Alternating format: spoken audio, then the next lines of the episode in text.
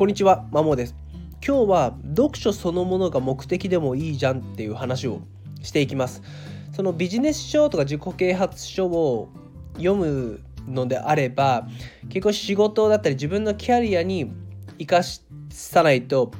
いけないみたいな風潮あると思います。結局その読書そのものをしてもあんま意味なくて、結局仕事だったらに生かさないと、まあ、考え方を変えて行動を変えないと、まあ、意味ないよねっていう話、まあ、一定の方がねそういうお考えとかお話をしていると思います。で私自身も、ま、それに関しては賛同はしている側ではあるんですけども一方でですね別に読書そのものをですねその書物に書かれていることを知りたいがためにただ読むっていうのも全然いいんじゃないかなっていうふうに思ってます、まもちろんこれは趣味娯楽としての読書っていう位置づけなんですけどもまあ自分はですねこれまで1,000冊以上の本を多分少なくとも読んできて本当になんかその本の中身を知りたいがために読んできたことの方が多くてむしろ仕事に生かしそうと思って読むことってあんまないんですよね。まあ、単純にその知りたいっていうその脳の本能に従って本を読んでるっていうことが多いので、まあ、別に無理してですねアウトプットしなきゃいけないっていうふうに思わなくていいんじゃないかなっていうふうに考えてます。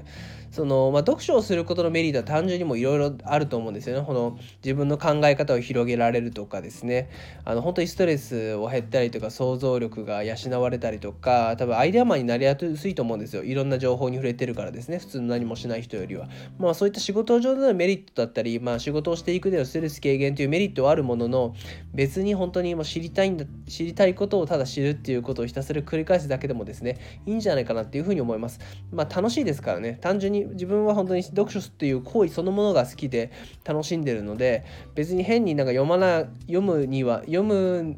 だったらもうちゃんとなんかアウトプットしなきゃまじいみたいな発想で読書を窮屈なものって思うよりはもう本当に中身を知りたいから読む。自己満でも全然私はいいしそういった感じの読書が増えた方がいいんじゃないかなっていうふうに個人的には考えております。はい、で、まあ、よくある誤解として、まあ、読書をするんだったらちょっと時間がある程度一定の時間を確保できないと無理みたいな、えー、考えあると思うんですけどもそれも多分違って、まあ、本当に昨日お話ししたんですけども5分あれば読書できますね。最近のビジネス書とか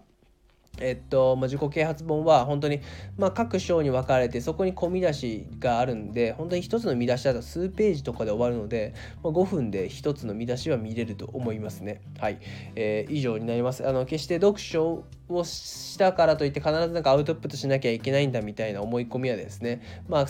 考え方としては合ってるんですけども、まあ、逆にそれが読書をすることに窮屈さにつながってるのであればいっそそんなものは取っ払ってその書物の中身を知りたいという単なる好奇心で読み進めてもうその中身を知りたて満足感に浸ったらいいんじゃないかなっていうふうに十分思います。以上です。